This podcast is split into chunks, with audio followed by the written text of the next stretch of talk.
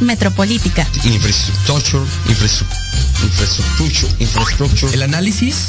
Cállate, chachalaca. Que, nadie pidió. Ahora dale un beso, cabrón. Lo más relevante y divertido de la política nacional. Haya sido como haya sido. Te lo resumimos. Porque la política debe conocerse, pensarse y criticarse. Hemos sido tolerantes hasta excesos críticos. Esto es. ¡No se van a! Metropolítica. Y comenzamos. Y tenga una buena, cálida y acogida recibida, eh, una acogida. No, no fue albur, no sean así.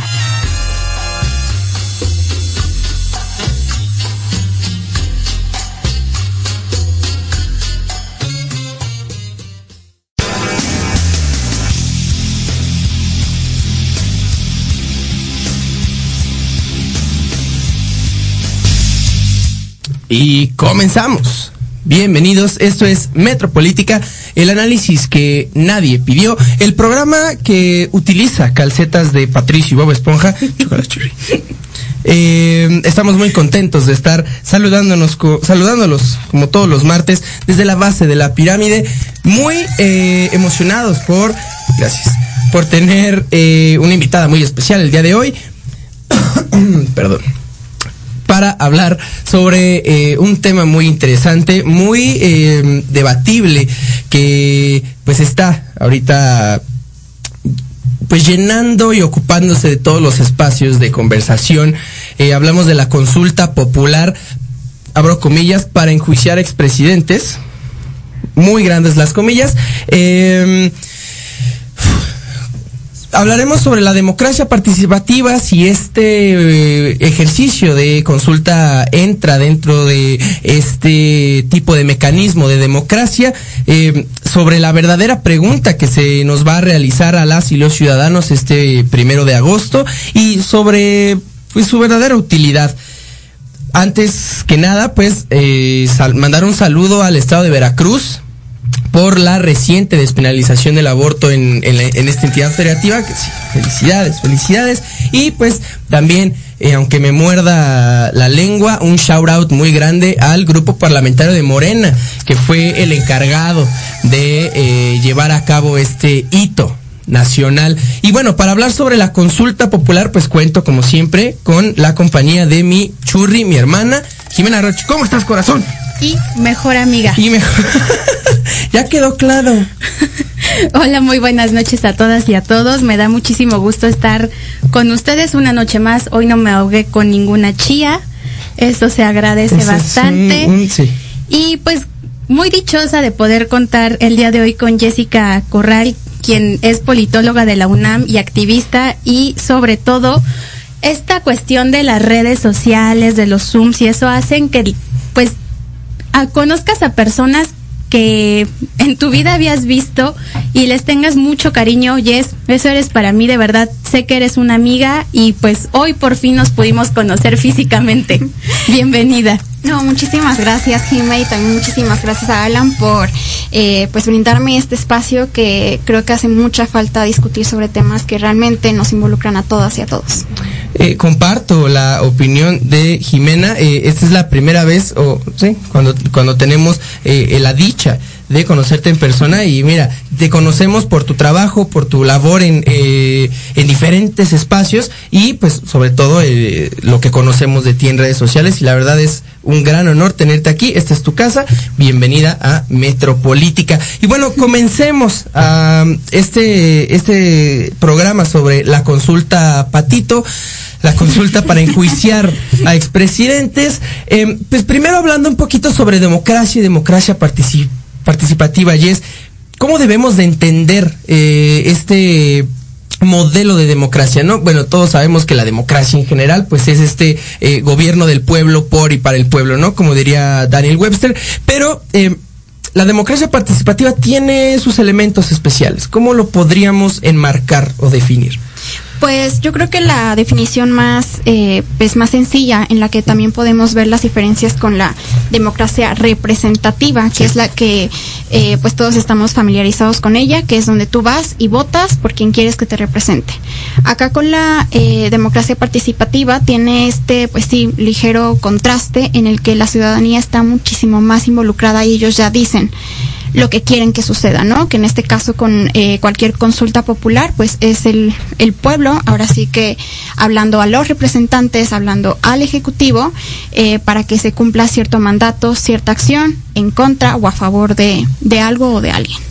Sí, y que, que sí es muy importante hacer esta diferenciación, Jimmy, porque pues la, la democracia representativa como la conocemos, cálmate, cable, este, pues es el pueblo eligiendo a representantes o pudiendo o tener la posibilidad teniendo la posibilidad de que sean elegidos como representantes pero eh, Duverger lo, lo explica eh, la, la, la democracia participativa pues consiste ya en la colaboración entre ciudadanos y gobernantes, ¿no?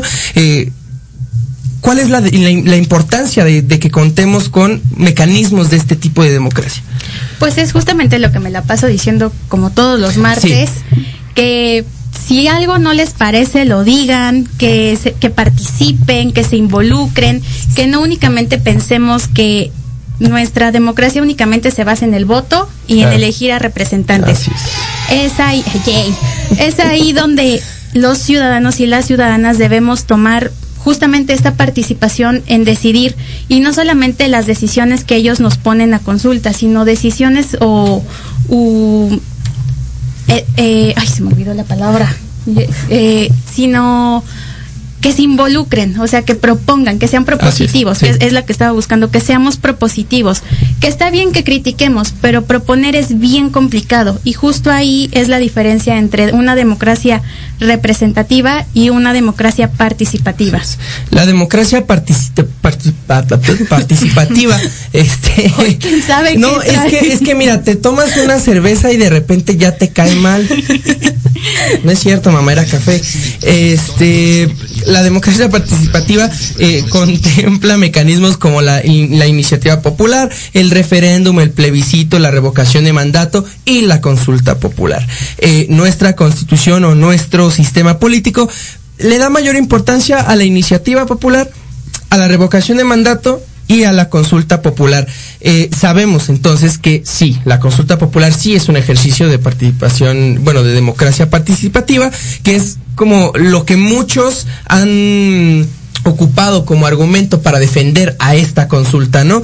Eh, el decir, no, pues, eh, si no te gusta, güey, pues eres un pinche fascista que no quiere que, la, que, la, que el pueblo decida.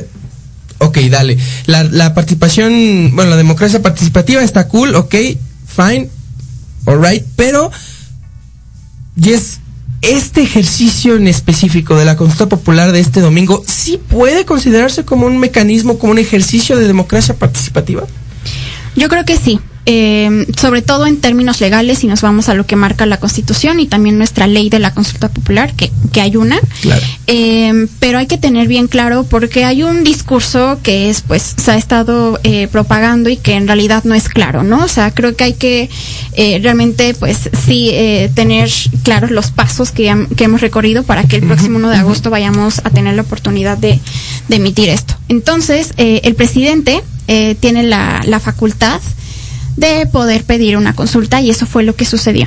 A la par, el movimiento de Morena eh, hizo este ejercicio de juntar firmas en las calles y alrededor de todo el país, como lo estuvimos viendo, pero esa no fue la consulta que finalmente se aprobó en, en el Congreso ni en la Suprema Corte. La que se aprobó fue la del presidente y coincidió con que eh, sucedía esto con, con Morena. Entonces creo que ahí hay como una doble vía, porque por un lado, eh, finalmente sí estamos pues avalando algo que el presidente pidió, pero por el otro lado pues también tenemos este sustento ciudadano que, que era necesario y que incluso pues rebasaron el número de, sí. de firmas que se necesitaban. Vamos a ir a la primera pausa para regresar ya hablando específicamente eh, sobre la consulta popular que se avecina para este primero de agosto para ver eh, pues de qué realmente se trata, de qué realmente va y pues nuestras consideraciones al respecto. Así que regresamos.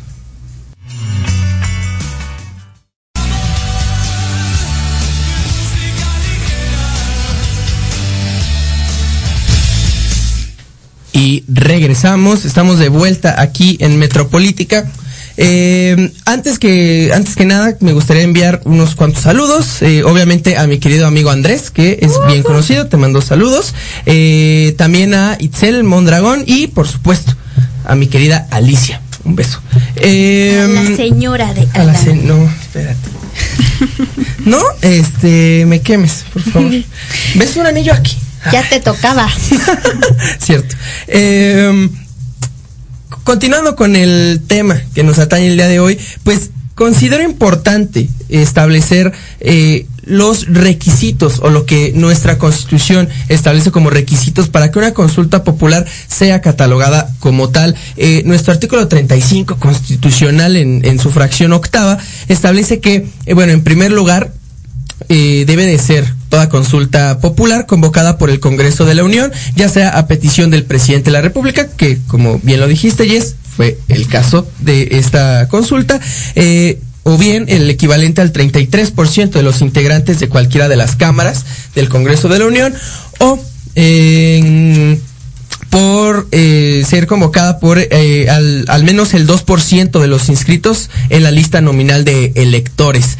También se necesita que para que los resultados de esta consulta sean vinculatorios, es decir, tengan fuerza eh, vinculatoria, eh, se deben de, de reunir la participación de al menos el 40% de los ciudadanos inscritos en este mismo, en esta misma lista nominal.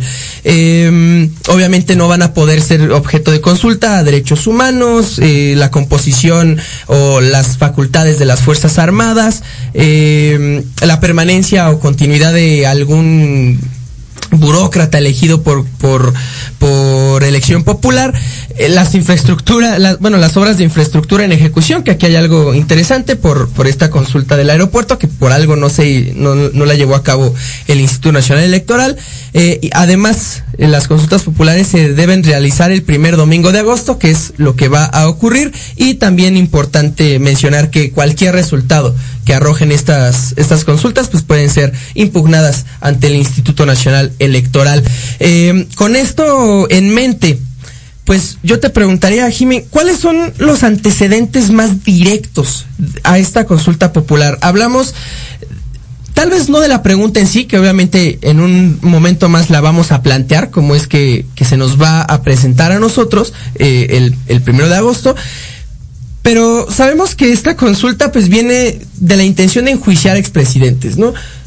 ¿De dónde viene este deseo eh, de, levantar cargos a, a exmandatarios?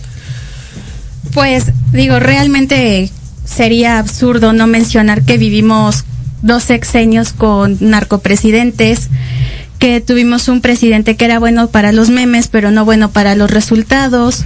Ha habido muchos casos, Ayotzinapa, ABC, eh, pero yo me quisiera ir más atrás, a los campos algodoneros.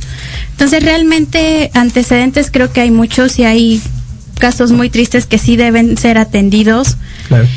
Y no solo por los expresidentes, sino en la toma de decisiones en general de, de nuestros representantes que en algún momento llegamos a tener y de las personas que hubo en gabinetes y que no estuvieron tal vez a modo de nosotros poder elegir si queríamos ser representados y representados. Estos actores políticos, como así lo mencionan en la pregunta que se va a hacer el domingo, que quieren creer que van, van a ser ellos. Obviamente vamos a hablar más de eso adelante. Sin embargo, esa es la idea en general, o sea, ver con lupa, por, por así decirlo, cómo fueron los sexenios de los expresidentes, cómo estuvo la administración en economía, seguridad, uh -huh, uh -huh. etc. Y de ahí esos supuestos parámetros para decidir si deben ser o no enjuiciados. ¿Qué nos dirías tú, Jess, eh, sobre, sobre esta, sobre los antecedentes? Se, se dice que los gobiernos anteriores pues tienen o, o, cargan en sus espaldas pues responsabilidades tanto sociales como civiles y hasta penales, ¿no? Algunos de ellos. Eh, a Calderón se le se le recrimina esta guerra contra el narco, a, Enrique Peña Nieto la corrupción de Ayotzinapa, eh, la cuestión de Atenco a Fox, el Fobapro a, a, Cedillo. Entonces hay como muchas cosas por ahí. ¿Tú qué consideras? ¿Crees que a los expresidentes sí se les debe de enjuiciar? ¿Merecen un castigo? Sí, totalmente. Y bueno, también aquí es un poco contradictorio porque creo que sí tendríamos como que aspirar a un sistema judicial eh, claro. antipunitivista, pero en mm. este caso eh, que sí son eh, crímenes eh, o sea, creo que ni siquiera podemos escribir. Han, han muerto muchísimas personas. Hasta de lesa humanidad. Exactamente, que la verdad eh, sí tiene que haber un juicio y no entiendo por qué se tiene que hacer pues todo este performance para que se pueda eh, tener justicia. Y aquí también hay que tener algo bien claro, porque los derechos ni la justicia se someten a consulta.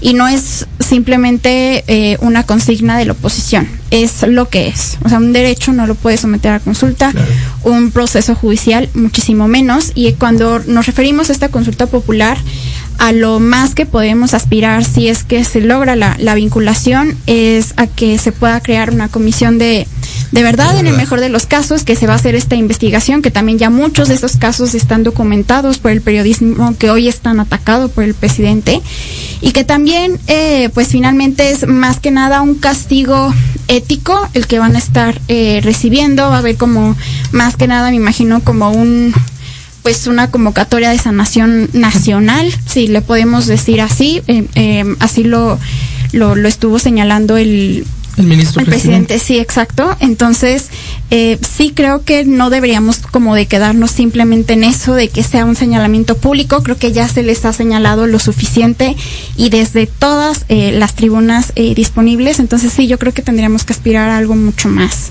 serio. Y esto sí es muy importante. Eh, Andrés Manuel sí le gusta mucho esto de las consultas populares. Eh, ¿Por qué crees que sea, Jimé? ¿Crees que es porque le tiembla la manita para hacer ciertas cosas? Porque digo, eh, la cancelación del aeropuerto, ok, la sometió a consulta, pero todos sabemos cuál era su, su tirada o su intención. Ha manifestado la... Eh, pues el deseo por someter a consulta cuestiones como el aborto, cuestiones como la legalización de la marihuana, es decir, derechos humanos o cuestiones que tienen que ver con derechos humanos, el, sobre todo el derecho humano al libre desarrollo de la personalidad, que es al parecer uno que sí le cuesta mucho trabajo a nuestro presidente entender. Pero ¿por qué crees que sea este, que tenga este gusto tan particular Andrés Manuel por las consultas populares? Porque es la forma más sencilla de lavarse las manos en realidad la decisión cae sobre la ciudadanía y él dice, bueno, yo lo puse a consulta, pero ellos quieren o ellos no quieren, entonces me lavo las manos, no pasa nada. Si, si sale como él quiere, muy bien. Y si no sale, pues realmente él va a decir que la decisión la tomaron la, el pueblo bueno y sabio. Entonces, creo que es una forma bastante prudente incluso de ir midiendo cómo se encuentra hasta la misma ciudadanía, si en contento, en descontento. Como saber, un termómetro, ¿no? Sí, como un termómetro. Es, es la forma de medir o de tener ese parámetro con la ciudadanía. Se me hace nefasto muchas veces el que él quiera poner a consulta. Recuerdo que mencionó el tema del aborto, siendo que es un derecho humano y que en realidad como dice Jess, los derechos no se consultan, se garantizan. Eh, antes de, de, seguir hablando sobre, sobre esta consulta, pues creo que es importante ya poner sobre la mesa qué chingados es lo que dice o lo que va a decir la pregunta, porque eh, pues yo sí he visto como pues muchas publicaciones, inclusive un video por ahí que me pareció muy gracioso, que ah, no mames, güey, por mi cuenta corre, güey, que Enrique Peñanito pise la carta. Güey, no, espérate, o sea, ok, dices que es para enjuiciar a expresidentes, pero aquí viene lo verdaderamente importante y es algo que todos y todas debemos de tener bien presente. La, la pregunta que pasó a, a, manos de la Suprema Corte y que fue la Suprema Corte la que la pudo, la, la, la que se vio obligada a moldear para que fuera constitucional es la siguiente y es lo que vamos a ver eh, en la en la encuesta popular el primero de agosto. ¿Estás de acuerdo o no en que se lleven a cabo las acciones pertinentes con apego al marco constitucional y legal para emprender un proceso de esclarecimiento de las decisiones políticas tomadas en los años pasados por los actores políticos encaminado a garantizar la justicia y los derechos de las posibles víctimas? Ok, aquí la lo primero que salta es qué chingados nos acabas de decir, ¿no? Eh, en segunda, eh, pues no se habla de, de expresidentes. ¿Qué nos dice la pregunta sí. en realidad? Eh, en la primera pregunta, la que se había eh, planteado de inicio, sí, sí contenía los nombres de estos cinco expresidentes, pero la Constitución obviamente no lo permite y se decidió que fuera esta, que en realidad es muy ambigua y tiene un lenguaje súper técnico. O sea, creo que si a nosotros que estamos más inmiscuidos en esto nos cuesta trabajo entender esto, eh, también nos damos cuenta de que el propósito no es como se dice enjuiciar a los expresidentes, sino a cualquier actor político que haya tomado una decisión cuestionable, que pueda haber pruebas, que se pueda investigar y demás. Hablamos, uno, de un proceso burocrático larguísimo, cuando creo que ya hay bastantes eh, pruebas y también es reportajes que sí te pueden eh, ya eh, hacer este pues ya real un proceso no esperarnos a esto y dos eh, creo que también esta consulta hay que verla con muchos matices porque además de lo ambigua de la de la pregunta también hay que ver la nobleza de un mecanismo como la consulta popular. Y es que este gobierno ha insistido una y otra vez que las personas, eh, que el pueblo de México tiene que apropiarse de la vida pública y la democracia es nuestra. Creo que aunque el modo no, no sea el correcto o el que esperaríamos todos, creo que sí es un avance. Y nuestra democracia todavía está sumamente inmadura, sí hemos avanzado, sí estamos participando más, pero sí creo que hacen falta este tipo de mecanismos. Uno, poder eh, fortalecer mucho más.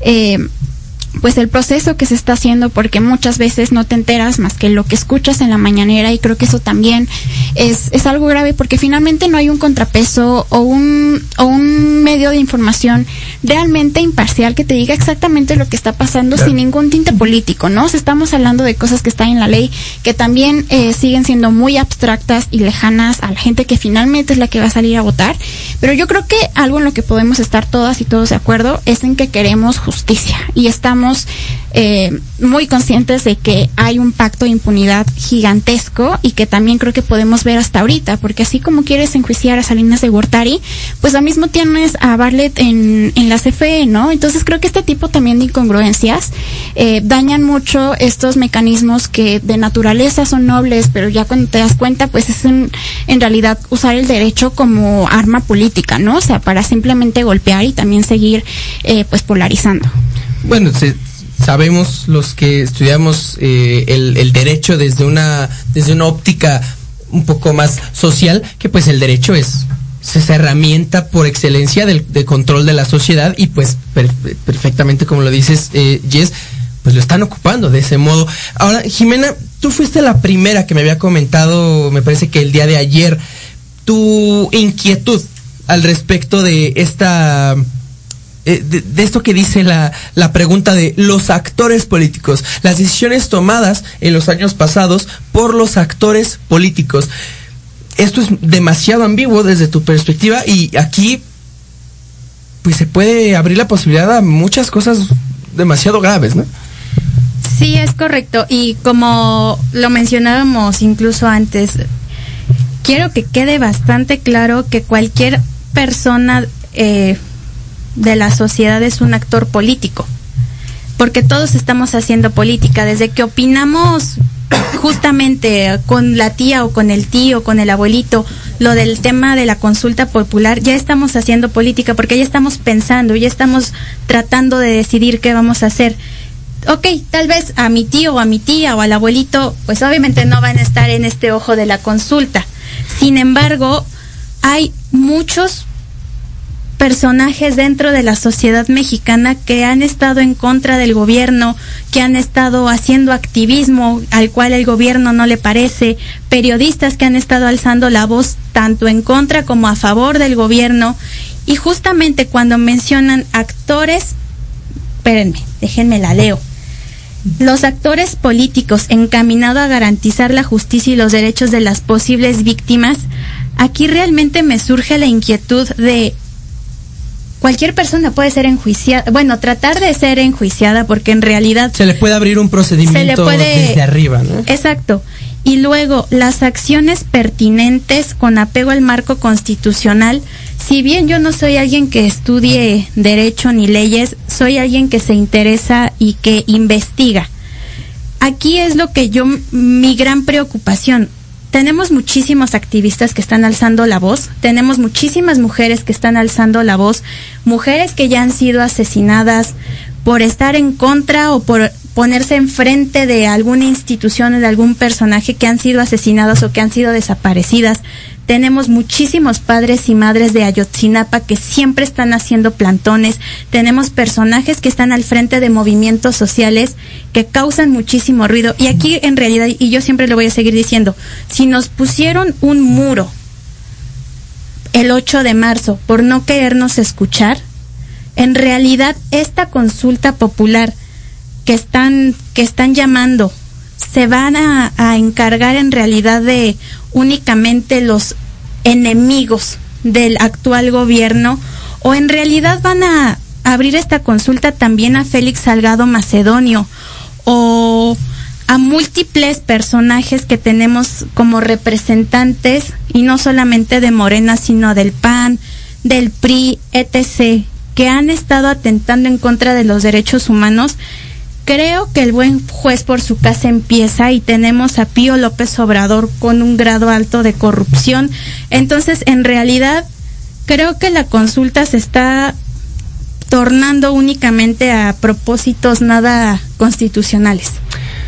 Qué bueno que mencionas el caso de, del hermano del presidente, porque sí, como bien dicen, el- nuestro actual gobierno está plagado de contradicciones y es y nada en casos de corrupción. Eh, no solamente Pío, está también Su hermana. El, su herma- el otro hermano, Mar- Ah. Martinazo, chinga su madre. Este. Es que ya desde el nombre, ¿no? O sea, ya desde el nombre tú sabes que ese güey es un pinche corrupto de lo peor. Este, pero sí, mejor dicho, imposible. El buen juez por su casa empieza lleno de contradicciones. Y a ver, independientemente de que se hable de los, de los expresidentes o no, como bien lo decías, Jess, al parecer esto solamente abre la posibilidad, no de que se abran juicios, sino de que se levanten comisiones de la verdad.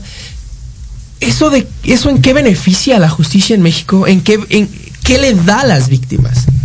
Pues creo que lo estamos viendo más desde el lado de memoria, de tener la verdad, que creo que es algo valioso, pero creo que ya a esta altura ya tenemos suficiente memoria y hablamos de las miles de familias que se han roto por la violencia, Claro. por la corrupción, por el narcotráfico y que ya debería de hacerse algo. O sea, vuelvo, vuelvo al mismo punto que sí no entiendo el- el- la necesidad de una consulta para este fin.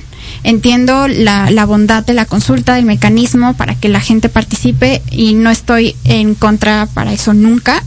Pero ¿por qué justamente de esto y a qué se va a prestar después esto, no? O sea, ¿por qué el presidente está esperando esta validación de millones de personas para hacer algo? Porque también hay que acordarnos, eh, Andrés Manuel está ahí porque la gente dijo, ya no queremos más corrupción, ya no queremos más pacto de impunidad, que es lo que él justamente prometió. Aquí ya no va a haber más corrupción, aquí eh, vamos a buscar justicia y entonces pues ahorita tres años después vemos esto. Pero creo que también esto es parte de los de las próximas consultas que vienen, ¿no? Por ejemplo, la de eh, revocación de mandato, que yo creo que esto, esto les va a servir mucho como antecedente. Y esto también es, pues, de alguna manera marcar historia, que es algo que a Andrés Manuel le, le encanta.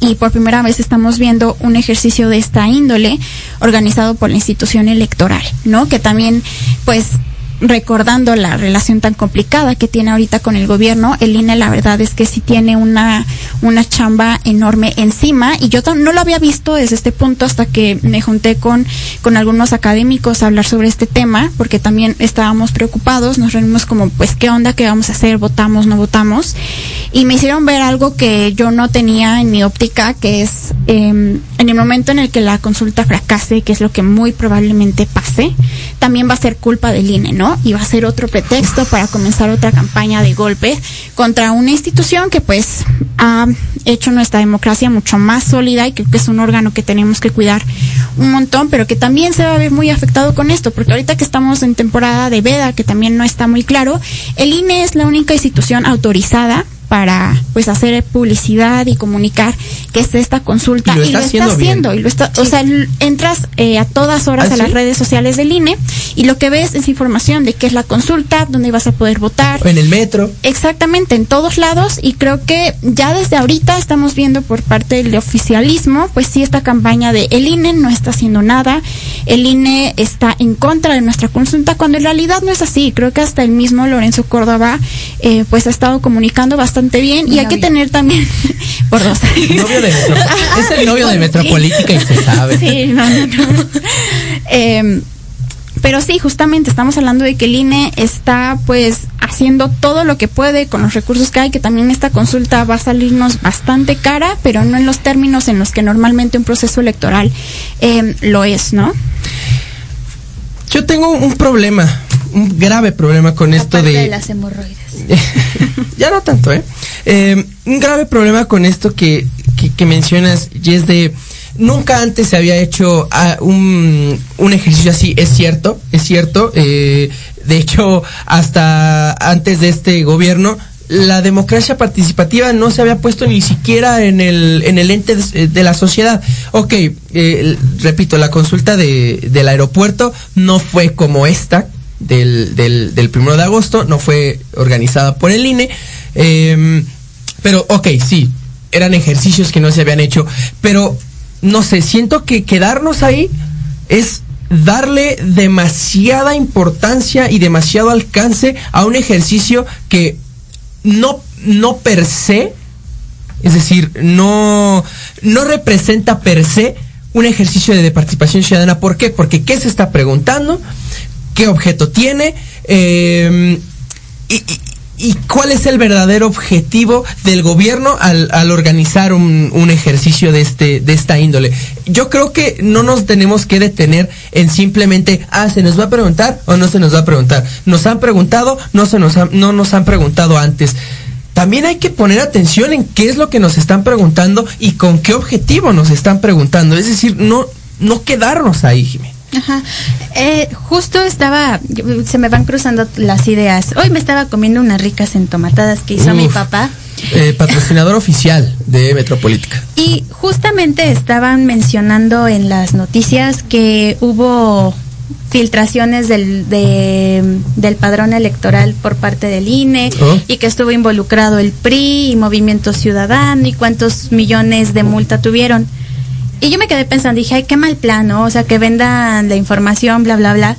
Y después, ya, o sea, como que cuando vi la iluminación dije, ¿por qué unos días antes, dos semanas antes de que sea la consulta popular, están saliendo estos datos? Porque justamente ya empiezan con este golpeteo hacia el INE, que yo creo que al contrario, deberían estar apoyando a la institución que se organiza, de incluso, pues que los mismos votantes elijan a sus representantes. Creo que el INE ha hecho un trabajo monstruoso, Titánico. titánico, porque en realidad me tocó ir a, a los distritos, el, creo que fue como por ahí del 7 u 8 de junio. De verdad, muchas personas, así lo, lo que permitiera por lo de la pandemia, trabajando 24/7. Y no es posible que estén golpeteando a la institución más que yo puedo decir que está mejor estructurada y que está en constante evolución. Y que, tiene no mejor se- calificación que el presidente. que no se queda únicamente eh, haciendo el ejercicio normal, está tratando de evolucionar. No hay lugar, eh, al menos en Ciudad de México, porque no voy a hablar de, de lugares que no conozco, que no se escuche el tema de consulta popular. Sí. Dos, yo creo que hasta hace unos un mes muchas personas no habían escuchado consulta popular. Si bien sabían que era una consulta, no entendían el término de consulta popular. Y el INE se ha encargado de aclarar por muchos medios, o sea, nos lo han explicado con peras y manzanas. Y si bien tal vez no todos conocíamos en sí el contexto de la pregunta, que si bien utiliza muchos tecnicismos, si eres alguien que trata, aunque sea un poco de participar, te la pones a leer Claro. y tratas de sí. entender qué es lo que está diciendo. En cuanto a estos temas, pues ya que se está tratando de manipular, o no tratando, sino que se está manipulando, incluso vemos también pegados, así como vemos lo de consulta popular, vemos pegado en cada esquina eh, juicio a expresidentes y con un color guinda. Y dicen que ningún partido lo está organizando. Perdón, pero yo relaciono el guinda con Morena y eso antes del 2018 nos los metieron pero cañón para votar por el movimiento Regeneración Nacional. Entonces, si no es un, si no, este eh, promoción de que vayas y votes este primero de agosto no está también promocionado por algún partido político, es porque nos quieren ver la cara que no tenemos las y los ciudadanos. Entonces creo que si esa es su intención, mínimo deberían ser honestos. Tratan de hacer transformación, pero con manipulación, y creo que eso no es correcto. Le pides demasiado a este gobierno, Jimena, la verdad. Eh, porque no, o sea, es decir, no, no se han ganado esa, esa confianza que estás depositando. También, eh, digo, abonando a esto que ha mencionado sobre el INE, el INE no solamente la está organizando y está eh, eh empeñándose en, en hacerla pública y en promocionarla, también es el INE, eh, el instituto que a través de su Consejo General eh, se va a encargar de realizar el cómputo total y hacer la declaratoria de los resultados y la validez de la consulta. Y pues estos resultados, el mismo INE los va a enviar a, a la Suprema Corte para que pase también por su proceso de, de análisis y, de validación. Eh, vamos a ir a la segunda y última pausa y regresaremos haciendo nuestras últimas consideraciones sobre la consulta popular para enjuiciar expresidentes, que no, eh, pero bueno. Actores al, políticos. Actores políticos en general. Así que regresamos.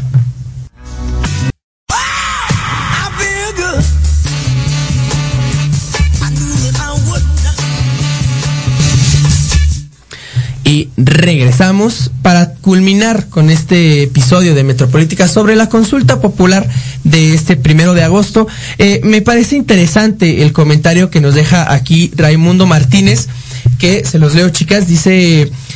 Entiendo que derivado de la amplitud de la pregunta, hasta el actual presidente puede ser enjuiciado. Obviamente los hermanos del PG y López Gatel. Eh, yo, yo creía que no, por esto que dice la pregunta de los años pasados. Pero pues ahorita me doy cuenta de que, pues, de hecho sí, ¿no? Pues sí. Sí, sí, sí, sí, sí podrían entrar eh, en esta en esta pregunta y sí podrían ser enjuiciados. Sí, sí, sí, totalmente. O sea, creo que esto también marca un precedente y nada más, eh, tomando una idea del bloque eh, pasado, también recordar que el INE es la ciudadanía. No es Lorenzo Córdoba el que va a estar en nuestra mesa receptora, sino Ay, ciudadanos. Sí, Mira, si, lo- si yo tengo a Lorenzo Córdoba en la mesa, Iba a votar todos los días. Sí. Pero son ciudadanos como nosotras, como nosotros, eh, que van y se la parten todo el día y además se capacitan para hacer estos ejercicios, Claro. ¿no? Entonces también despreciar el INE es despreciar a toda la ciudadanía que hace que nuestro aparato electoral funcione. Eh, ya para terminar, vamos a imaginar, les voy a pedir que utilicen mucho su imaginación, sé que es mucho pedir, pero vamos, imagínense que yo soy Lorenzo Córdoba. Con esa cara se me Ah, resulta ocúpalo, complicado. eh, tra- inténtelo, inténtelo. Eh, soy Lorenzo Córdoba y llego con ustedes y les pregunto específicamente, Jimena, primero, eh, ¿estás de acuerdo eh, o no en que se lleven a cabo las acciones pertinentes, bla, bla, bla, bla, bla? ¿Sí o no? Es decir, ¿estás de acuerdo o no estás de acuerdo? Antes del programa no estaba de acuerdo. Y creo que este primero de agosto voy a ir a votar y voy a votar por no, porque en realidad creo que la pregunta está mal estructurada para el entendimiento de la ciudadanía.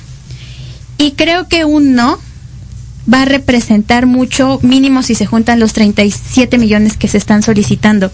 Entonces creo que si yo me la paso diciendo cada martes que vayan y participen y alcen la voz y todo lo que estoy diciendo, sería incongruente de mi parte no tomarme 15 minutos de mi día y no tomar esta decisión que a mí me cuesta mucho trabajo entender en un principio.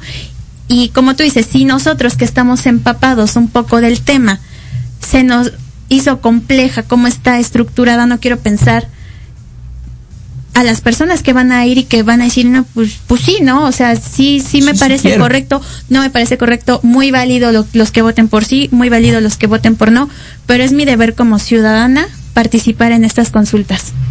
Hice la pregunta en, en mis redes, tanto en Instagram como en Facebook, y fue muy clara eh, la, la preferencia de las personas por el sí. Eh, y me decían, no estoy de acuerdo con el procedimiento, no estoy de acuerdo con la pregunta, no estoy de acuerdo con muchas cosas, pero pues sí quiero que se enjuicie a los expresidentes. Eh, ahora, Jess, te hago la misma pregunta. ¿Sí o no en la consulta? Eh, yo creo que sí, y también sí a participar, porque es un ejercicio para nosotros, organizado por ciudadanos y en el que también se está invirtiendo un montón de nuestro dinero, sobre todo. O sea, sí, eh, soltar casi 530 millones de pesos para este ejercicio, creo que no hay que despreciar, despreciarlo así nada más. Y votes por sí, votes por no, o pongas ahí alguna u otra opinión de no entendí la pregunta, pero estás participando, creo que eso ya cuenta.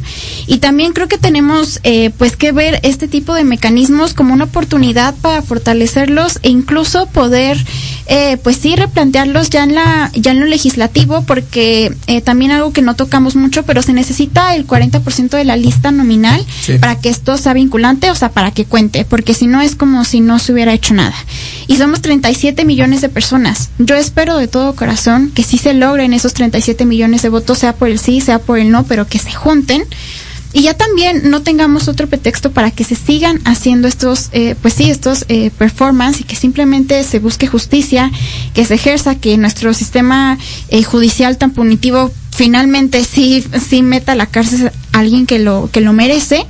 Y, y dos, que también eh, nosotros como ciudadanos veamos nuestra democracia como algo mucho más maduro y algo que realmente es de nosotros, ¿no? No es, no es tampoco Andrés Manuel eh, unilateralmente, que también entiendo esto, diciendo voy a encarcelar a Peña Nieto porque hizo esto, voy a encarcelar a Salinas porque esto, ¿no? O sea, creo que ya cuando hay un consenso democrático, entonces pues ya, ya hay un respaldo bastante grande, pero sí creo que tenemos que plantearnos eh, mucho estos ejercicios a futuro que seguramente van a seguir eh, sucediendo con o, sin el apoyo de la oposición. Yo también esperaría que, que este tipo de, de ejercicios se continuaran haciendo, pero no estoy tan seguro de que participando es como se logren reforzar esos, esos instrumentos. Es decir, yo creo que se manda el mismo mensaje al no ir a votar en esta, en esta consulta que yendo a votar y diciendo o, o no sé, no, no sé si cuente lo mismo como que marques las dos casillas como un voto nulo, o que, o que escribas algo como de no entendí, o, o- o arriba el América, o cosas así. Em, pero Y hasta eso ya es una respuesta. Sí. Sí, digo, yo lo sé, yo lo sé, pero a, lo que voy es, no sé qué tanto ayude este tipo de cosas a reforzar nuestros, nuestros mecanismos de participación, par- de democracia participativa. Porque, o sea, yo, yo no me veo yendo a, depositar un voto en algo en lo que no creo y algo eh, no, no, no en la democracia participativa, sino en esta consulta en particular, y en algo que además se está gastando muchísimo dinero que se podría ocupar en otras cosas. Es decir, para mí, ir a votar y darle el pinche gusto al presidente en su pinche eh, capricho, ya es ir en contra de lo que yo creo, no sé. Y ahí nada más una cosa, porque yo pensaba igual que tú. Y el, con el pronunciamiento del EZLN la Ah. semana pasada, entonces ya lo ves con una cara mucho más humana y no tanto eh, política, ¿no? Y creo que sí también eh, debemos eso a las víctimas que han sido, eh, pues que han vivido de primera mano toda esta violencia y todos estos, pues sí, rezagos y también culpa de estos gobernantes que finalmente nos fallaron, ¿no? O sea, creo que realmente participando, sí es como de, ¿sabes qué? Ya no tienes pretexto de no hacer nada. Yo lo veo desde esa forma y también que tenga este respaldo ciudadano, creo que también es importante. Es que nunca han tenido pretexto para no hacer nada. Es decir, no, no nos necesitan a nosotros para hacer su pinche trabajo. O sea, no, o sea, eh, esto, este, este es mi, mi conflicto. Este es mi conflicto en general. Pero bueno, eh, Jimena, ¿cómo te gustaría cerrar este episodio? Tu conclusión. Pues independientemente si les hablo directamente a los que nos están viendo. Si están de acuerdo o no con la consulta, yo regreso a lo mismo de siempre. Hay que participar. Si no quieren participar en esta consulta que se va a realizar, sean propositivos. Si no les convence, propongan. Y siempre va a haber voces que, y oídos que van a estar escuchando. A lo mejor si tú propones algo así, sea una cosa que a, a mí no me parezca o a los demás, a lo mejor tú te juntas con otra persona y se va haciendo una cadena. En realidad la participación la hacemos todas y todos y es más bonito saber que cuentas con un respaldo. Ya no vamos a hablar de, de los partidos políticos o del gobierno actual, sino de la misma ciudadanía, porque al final de cuentas somos realmente nosotras y nosotros quienes podemos poner a los representantes, pero también podemos quitar esa confianza que tuvimos en ellos. Seamos críticos, seamos maduros, seamos curiosos y curiosas, porque muchas veces eso es lo que nos hace falta, curiosidad y tratar de investigar. La información la tenemos al alcance, hay que aprovecharla. Jess, ¿cómo te gustaría culminar este episodio? Tu conclusión, por favor pues creo que estos mecanismos de participación ciudadana los tenemos que apropiar porque la vida pública es de nosotras, es de nosotros, pero tener muy claro que los procesos judiciales y los derechos nunca se someten a consulta y que esto va a ser pues un parteaguas para todo lo que viene y, y sobre todo para pues sí, realmente adueñarnos de esa democracia que por muchísimos años nos fue negada y que ahora hay un presupuesto y una institución electoral con un montón de ciudadanos detrás que lo están haciendo posible. Saludos sea a mi mamá. Sea, saludos a la mamá de Jimena, una disculpa, señora. Eh, sea lo que sea, lo que decidan hacer este primero de agosto, pues eh, que sea una decisión bien pensada, eh, bien reflexionada, no...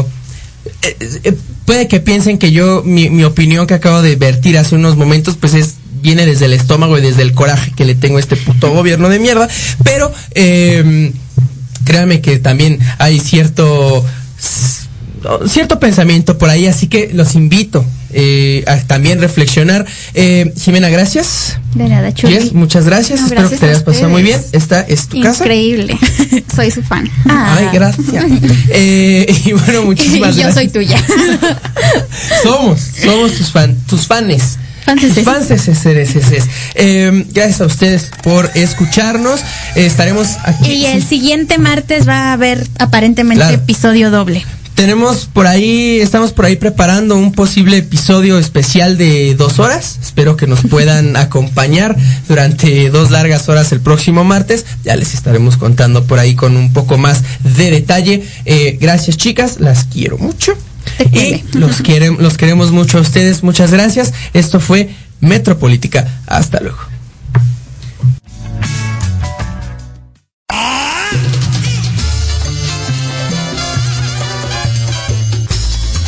Lo acabaron todo? Hasta aquí ha llegado Metropolítica. No, no fue albur, no sean así. El análisis que, Que nadie pidió. Ya sé que no aplaudo. Nos escuchamos la próxima semana en punto de las 8 de la noche Solo aquí en Proyecto Radio MX con sentido social. Se acabaron los privilegios